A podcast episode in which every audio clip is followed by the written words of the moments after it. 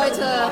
Ich fühle mich tatsächlich richtig, richtig, richtig gut und ich, ich glaube, ich kann das gar nicht richtig in Worte fassen, wie gut ich mich fühle. Wir waren jetzt ewig lange nicht weg und freuen uns ganz doll, dass wir wieder raus können und dass überhaupt was ist. Fast ein bisschen überfordernd, jetzt wieder so unter Menschen zu stehen und so soziale Interaktion irgendwie. Wir genießen das gerade schon so ein bisschen wieder ins Kino gehen zu können, ähm, Freunde sehen zu können, Menschen zu sehen, die nicht innerhalb der eigenen vier Wände sind. Ich fand es sehr schön, es war sehr warm, sehr witzig ähm, und irgendwie schön mal wieder so ein bisschen Kultur irgendwie abzubekommen, fand ich. So I'm super glad to, to see the people, the styles, the, the way they dance. So it's so refreshing. Gretchen, der Kulturpodcast von Mephisto 976.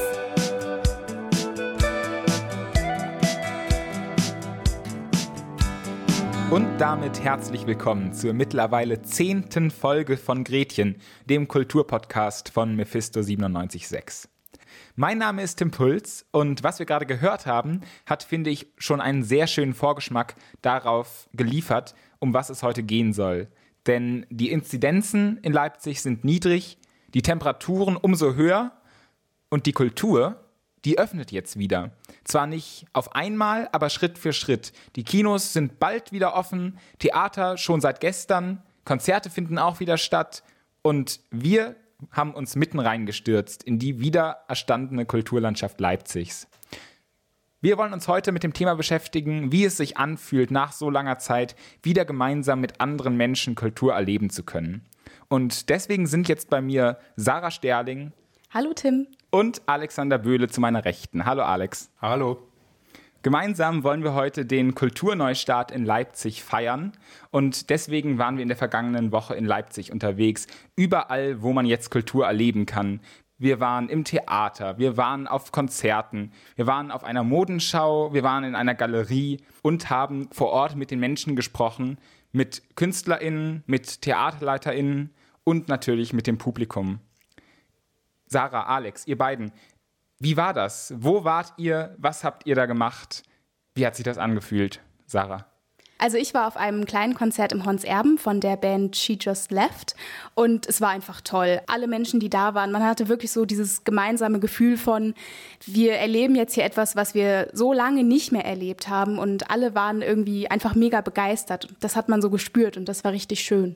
Ja, das klingt wirklich super. Und Alex, wo warst du? Ich war im Open-Air-Kino in der Feinkost.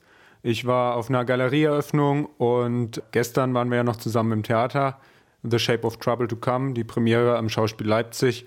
Und ja, also die durchgängige Meinung war einfach für alle Leute, für die es ja wirklich das erste Mal seit dem Herbst eigentlich war, dass sie wieder rausgehen konnten. Alle waren einfach komplett begeistert. Die, die, das Publikum war begeistert, dass man sowas wieder erleben kann, dass man wieder Leute sieht.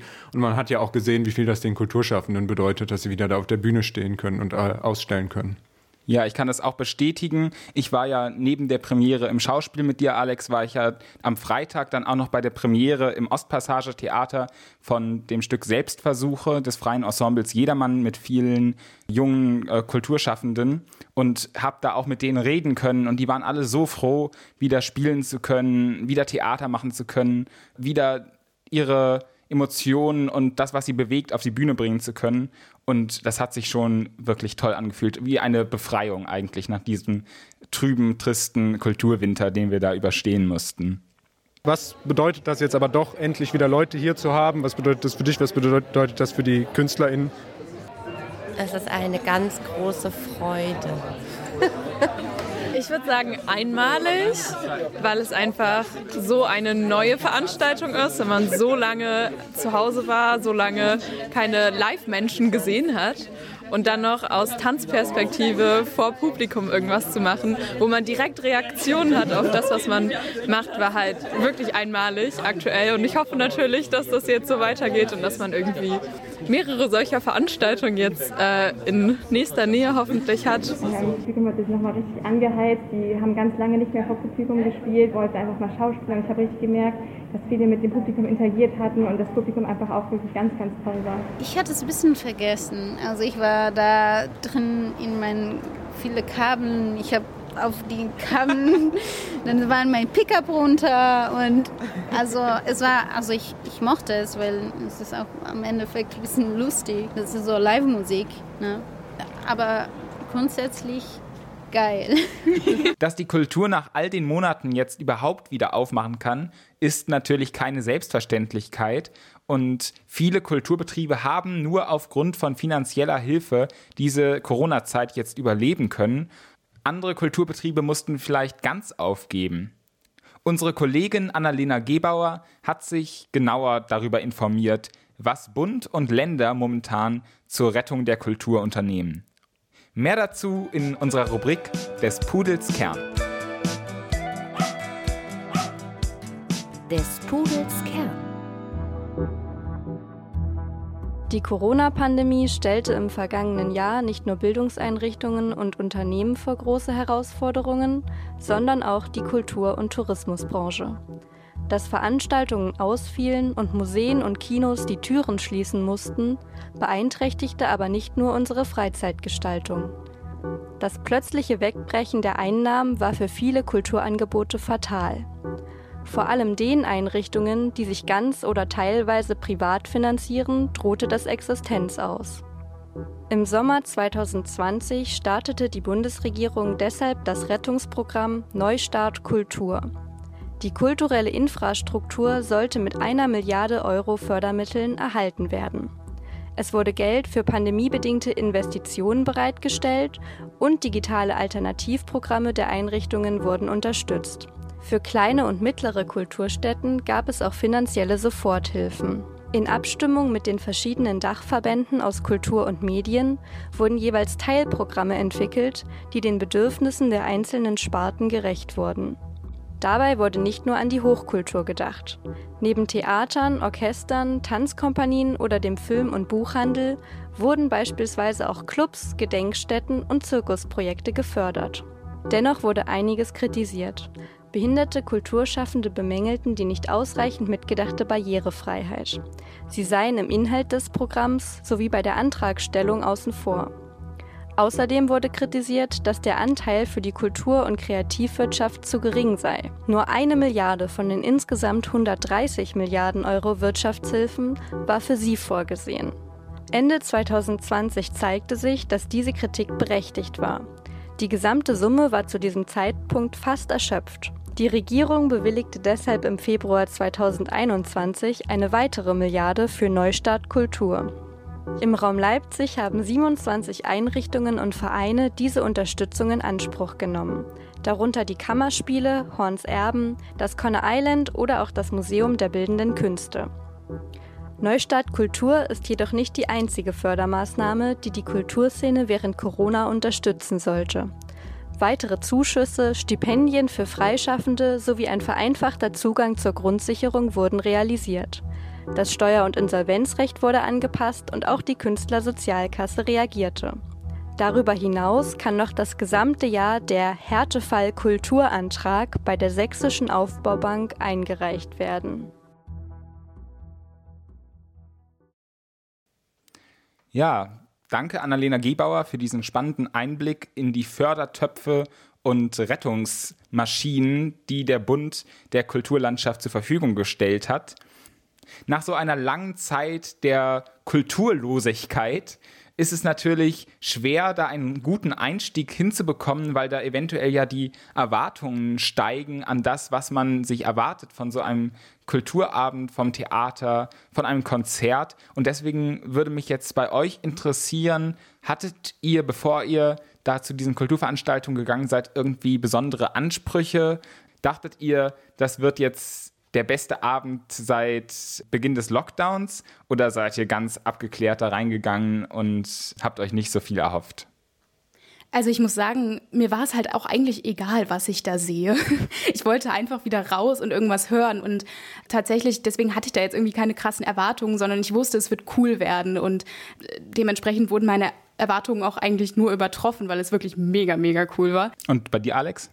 Also ich habe mir nicht so große Erwartungen gemacht. Ich weiß nicht, für mich war dieses Gefühl einfach noch schwer zu greifen. Und das haben mir auf jeden Fall auch Leute vor Ort gesagt, dass man sich gar nicht so richtig darauf einstellen konnte.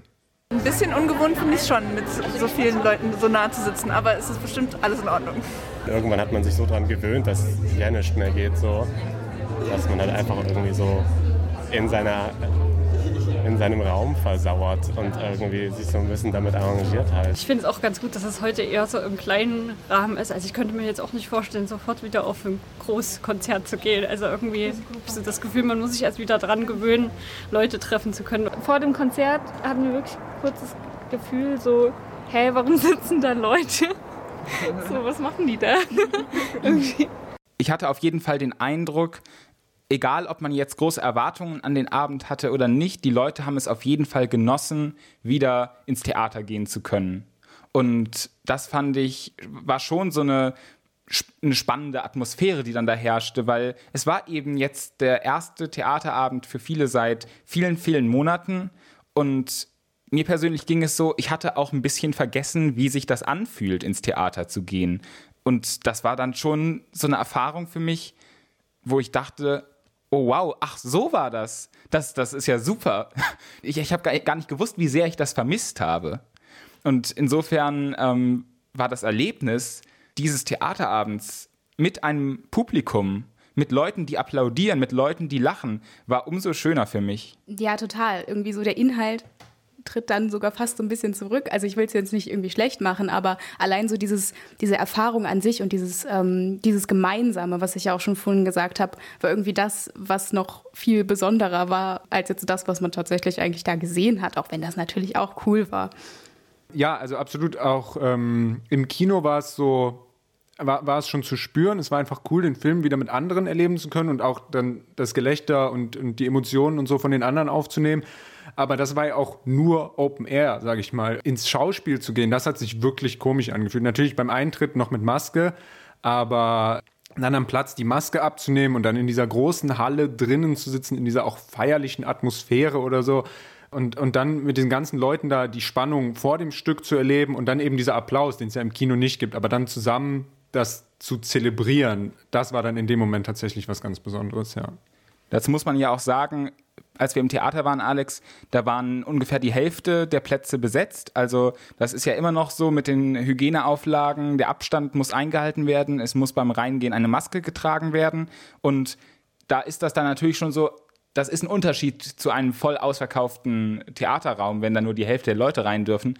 Aber es ist auf jeden Fall wieder toll, in Präsenz so einer Vorstellung beiwohnen zu können, weil nur so funktioniert das auch wirklich. Äh, Sarah, wie war das denn mit den Hygieneauflagen bei dem Konzert? Hat das was ausgemacht in, diesem, in dieser Atmosphäre? Also es haben sich ja alle vorher testen lassen müssen und ich glaube, das hat so für so ein Gefühl von Sicherheit auf jeden Fall gesorgt. Das haben mir die Gäste und Gästinnen, mit denen ich gesprochen habe, auch so gespiegelt. Und während des Konzertes selber wurden halt auch noch Masken getragen und da hat man sich dann wirklich sehr sicher gefühlt. Es waren auch nur 20 Leute anwesend. Man hatte wirklich viel Raum und Abstand. Was aber auch schön war, dass man sich dadurch total miteinander verbunden gefühlt hat und sich auch die Leute untereinander, auch wenn man sich nicht kannte, sehr viel unterhalten haben, auch so in der Pause. Und das habe ich tatsächlich vorher noch gar nicht so in dem Ausmaß erlebt. Für das Publikum ist das eine tolle Erfahrung, die es jetzt seit langem nicht machen konnte. Aber was das für die Künstlerinnen und Künstler bedeutet, vor Publikum zu spielen, was sie jetzt seit wahrscheinlich knapp einem Jahr nicht mehr machen konnten. Ich meine, das ist ja deren Existenz, das ist deren Beruf, vor Publikum aufzutreten. Und wenn diese Grundlage weggenommen ist, das ist ja eine riesengroße Belastung für die, muss das sein. Und da würde mich jetzt interessieren, ähm, Sarah, du hast ja auch mit einigen der Künstlerinnen und Künstler gesprochen. Äh, konnten die dazu was sagen? Ja, also für die war das auch total surreal. Man hat das als Publikum denen auch angemerkt, den vier Musikerinnen, dass sie ein bisschen ungeübt waren auf der Bühne. Zum Beispiel der einen ist immer wieder ihre, ihr Pickup aus der Geige rausgefallen. Sie hat sich in den Kabeln verheddert.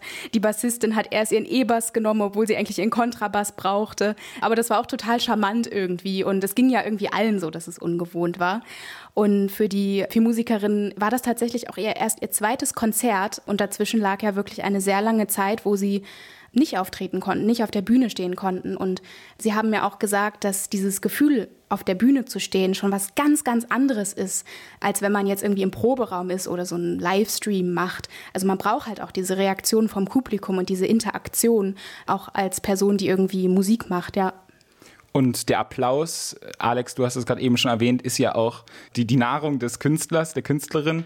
Und dementsprechend haben auch die Schauspielerinnen und Schauspieler, mit denen ich im Theater gesprochen habe, konnten das bestätigen, dass es einfach ein tolles Gefühl ist, wieder auftreten zu können vor Publikum. Ich glaube, dass Theater partizipativ ist und das war auch die Idee dieses Projekts, partizipativ zu sein, nicht nur Goethe und Lessing aufzuführen, sondern mal die, die Texte, die in vielen Schubladen liegen, einfach mal rauszunehmen, zu inszenieren, zu interpretieren. Ich glaube, es bedarf ganz viel Diskurs, also vor allem zuhören, Menschen zuhören und nicht eine Stimme aufdrücken, eine Meinung aufdrücken, sondern hören, was, was, was beschäftigt die Gesellschaft und das eben zu hören ähm, zu, zu diskutieren, zu verarbeiten und dann szenisch zu interpretieren. Das ist unglaublich wichtig, dass Theater nicht einseitig ist und eben in den in Dialog stattfinden kann. Also ich fand es wirklich in dem Moment, auf die Bühne zu gehen und mit Applaus empfangen zu werden, ist einfach was ganz anderes. Und ich finde schon auch, dass es echt einen Unterschied macht beim Spielen und irgendwie, man merkt es einfach so im Raum, finde ich jetzt, ohne esoterisch sein zu wollen, aber dass irgendwie, ähm, wenn Leute da sind und man irgendwie so ein Feedback bekommt oder ein Gefühl für die Stimmung. Es ist nicht nur die Kollaboration, sondern es geht auch darum, dass sie sich mit ihrer eigenen Arbeit wieder verbinden können, in dem Moment, wenn sie nicht mehr zeigen dürfen, wenn sie quasi Berufsverbot haben. Das ist ja also das, was ein Künstler macht. Er zeigt seine Arbeit. Ja, vor allem für die bildenden Künste ist das auch nochmal was ganz anderes. Ja, also die leben nicht von dem Applaus, aber die machen die Kunst ja nicht nur für sich. So, und die, die, die wollen ja auch ausstellen und die wollen das wieder den Leuten zeigen. Und auch das ist online einfach nicht das Gleiche. Also sie haben viel versucht in, den, in der letzten Zeit und das hat auch einigermaßen funktioniert, aber wieder da vor Ort zu sein und mit den Leuten dieses Erlebnis zu teilen, das ist einfach eine Ebene, die komplett verloren gegangen ist und das wertet die Kunst der, der bildenden KünstlerInnen auf jeden Fall auch nochmal immens auf. Das bringt uns ja zu einem guten nächsten Thema. Wie ist denn jetzt gerade die aktuelle Situation für die Theater, für die Galerien? Wie haben Sie die Lockdown-Zeit genutzt, aber vielleicht auch kommen jetzt wieder die Leute? Wie stehen sie finanziell da? Das ist ja eine wichtige Frage. Alex, konntest du da was herausfinden? Ja, also natürlich, die KünstlerInnen haben die Zeit genutzt, um im Lockdown zu arbeiten. Aber es gab auch einige positive Aspekte, die daraus entstanden sind. Also vor allem internationale Kollaboration wurde vorangetrieben, weil die, die Leute normalerweise, gut, man, man trifft sich, aber dann reist vielleicht jemand nicht an, weil man kann es sich nicht leisten oder man kann es sich auch zeitlich nicht einrichten. Und jetzt einfach dadurch, dass das auch genauso über Zoom, über Streams, über Videokonferenzen oder was auch immer funktioniert, gibt es einfach diese Möglichkeit, weltumspannend zu arbeiten, zur gleichen Zeit an den gleichen Projekten zu arbeiten. Und da hat diese Corona-Krise und der Lockdown der Szene auch nochmal einen Schubs gegeben, damit das überhaupt erst möglich wird. Ja, die Situation in den Theatern ist natürlich auch eine, sagen wir mal, angespannte, weil immer noch dieses Damoklesschwert des zurückkehrenden Lockdowns über ihnen hängt. Aber die sind jetzt auch erstmal optimistisch, dass jetzt wieder Publikum kommt und äh, sind auch einfach froh, dass sie unter den bekannten Auflagen aktuell spielen dürfen wieder. Das führt uns jetzt noch zu der Frage, wie geht es weiter mit Leipzigs Kultur? Können Sie diese Euphorie des Öffnens nutzen, um wieder ein Publikum zurückzugewinnen? Oder landet das Ganze vielleicht wieder im Herbst im nächsten Lockdown? Gibt es da Bedenken? Also die Band, die vielen Musikerinnen waren eigentlich relativ positiv gestimmt. Erstmal freuen sich auf ihre nächsten Konzerte, die jetzt geplant sind, aber haben natürlich schon irgendwie auch so ein bisschen so ein mulmiges Gefühl, ob es wieder mit den Zahlen steigt und sie dann halt nicht mehr auftreten können. Und eine der Musikerinnen hat auch Bedenken geäußert, wie das jetzt so für kleinere Bands sich auswirkt. Ja, ich muss aber auch ganz ehrlich sagen, also wir haben einige Konzerte und ich meine, klar, es ist jetzt irgendwie entspannter, es wird äh, wärmer, man kann draußen spielen, beziehungsweise die Zahlen gehen runter, bla bla bla. Aber man muss natürlich irgendwie auch also ich habe schon auch irgendwie von vielen Veranstaltungsorten oder KünstlerInnen gehört, dass es ähm, natürlich ein Thema ist, dass jetzt erstmal so die größeren Leute gebucht werden, ähm, die irgendwie mehr Publikum ziehen und dass es schon tatsächlich auch schwierig ist, dann auch wieder ins Spielen zu kommen oder an Gigs zu kommen überhaupt. Und da hoffen wir einfach, also die Hoffnung ist, dass es besser wird. Ne? Auf der anderen Seite glauben wir aber auch, dass es im Herbst dann wieder schwieriger wird mit Veranstaltungen im Innenraum, von daher gibt es auch so die Angst, dass wir wieder zumachen müssen. So, wir waren ja jetzt 213 Tage zu Und das ist schon echt eine lange Zeit für eine Bühne und ähm, ich hoff, wir hoffen, dass es einfach nicht normal passiert. Und es ist unglaublich großartig. Das macht tatsächlich sehr viel Spaß und das wollen wir gerne weiter beibehalten. Noch toller wäre es, wenn wir eine Förderung dafür kriegen könnten. Ja, das ist jetzt das Problem. Also die, vor allem die kleinen Fische im großen Kulturteich müssen jetzt irgendwie sehen, dass sie wieder zu ihrem Publikum kommen, dass sie wieder Auftritte bekommen. Und ich glaube, das könnte für viele ein sehr harter Kampf werden. Aber es gibt ja auch die positive Hoffnung vielleicht, dass auch viele jetzt den Lockdown genutzt haben, um vielleicht neue Formate zu erarbeiten, sich Gedanken zu machen, innovative Formate umzusetzen und da jetzt mit neuem Schwung und neuer Energie rangehen. Ja, also es gibt Aspekte in den Online-Inszenierungen, die, die kann man auf der Bühne schwierig nur umsetzen. Also ich habe mir letzte Woche noch eine Online-Inszenierung angesehen, auch vom Schauspiel, die Leiden des jungen Aslak. Und das war eben ein Stück für eine Person. Und er hatte eben diese zusätzliche Möglichkeit, weil es als Livestream war, mit der Kamera zu spielen. Und wenn ich das jetzt vergleiche mit dem, was wir gestern gesehen haben, dann dieser Monolog, der mitten auf der Bühne stattfindet, zum Beispiel zu Beginn des Stücks, der erreicht einen auf eine gewisse Art und Weise natürlich, aber die Schauspielerin kann in dem Moment ja nicht alle anschauen und diese Beziehung, die wird schon irgendwie näher, auch über den Bildschirm, weil man direkt das Gefühl kriegt, wie, wie im Film eben, man, man, man nutzt eben diese Mittel des Films auch im Theater. Man, man, man spielt zwar Theater, aber man hat eben noch diese zusätzliche Möglichkeit, mit der Kamera umzugehen und vielleicht noch ein paar Tricks und Greenscreen-Effekte und sowas einzubauen, was alles online eben passiert ist. Andererseits war die Intensität auch einfach geringer, muss man sagen. Also der Schauspieler auf der Bühne bei, bei Die Leiden des jungen Aslak, er hat sich wirklich die Seele aus dem Leib gespielt und er hat das toll gemacht, aber die Intensität ist nicht die gleiche, wenn du einfach bei dir auf dem Sofa sitzt, äh, als wenn du da mit den anderen Leuten im Theater sitzt, so wie wir es gestern gemacht haben. Also es gibt innovative Formate. Jetzt möchte ich einfach nur mal, weil ich es so großartig finde, auch über Bo Burnhams Inside sprechen, der eben jetzt in den letzten anderthalb Jahren die, ja, die Isolation verarbeitet hat in so einer Art Stand-up. Er ist eigentlich Stand-up-Comedian und er hat das verarbeitet und naja, das Lustige ist, also dieses ganze Stück ist total fantastisch, beschäftigt sich mit dem Internet und allem Möglichen.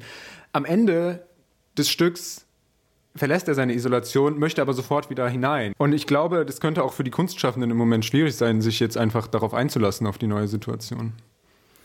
Was ich auf jeden Fall jetzt aus meiner Erfahrung äh, im Theater sagen kann, gestern und vorgestern, ist, dass es einfach toll ist, in ein Live-Theater zu gehen. Das kann man nicht online irgendwie reproduzieren.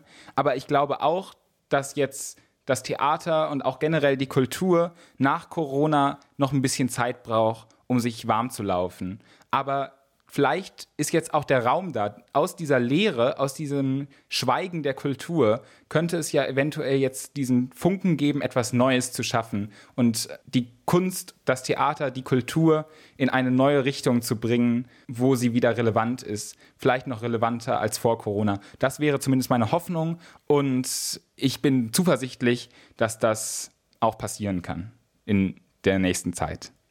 Ja, das Gefühl habe ich auch. Also gerade jetzt, dass das einfach dieser Kulturneustart wirklich auch so ein großer Neustart sein kann. Ja, wir wissen, Kino war in der Krise oder ist immer noch in der Krise, aber die Leute wissen einfach, haben jetzt auch einfach gelernt, was das bedeutet, dahin zu gehen. Und die Leute hatten so Bock und einige haben auch einfach gesagt, es ist mir, normalerweise schauen die, was im Kino läuft, es ist im Moment einfach komplett egal. Sie würden sich alles anschauen. Und auch Sarah hat ja gesagt, es war ihr nicht so wichtig, es ist einfach nur wichtig, dass Kultur wieder läuft. Ja, andererseits darf man halt auch wirklich dieses Bedenken nicht vergessen, dass wenn man natürlich so als kleine Band auftritt und da können halt nur 20 Gäste rein, da verdient man halt auch einfach nichts dran. Und selbst normalerweise könnten in dieses, wo ich war im Horns Erben, auch nicht so viel mehr Leute rein, aber das macht man dann auch eigentlich nur aus der, an der Freude des Spielens und nicht unbedingt, weil einem das finanziell jetzt weiterbringt. Also sind noch viele Fragen zu klären. Wo genau es mit der Kultur hingeht, können wir momentan noch nicht sagen, aber wir können sagen, Kultur, Neustart ist geglückt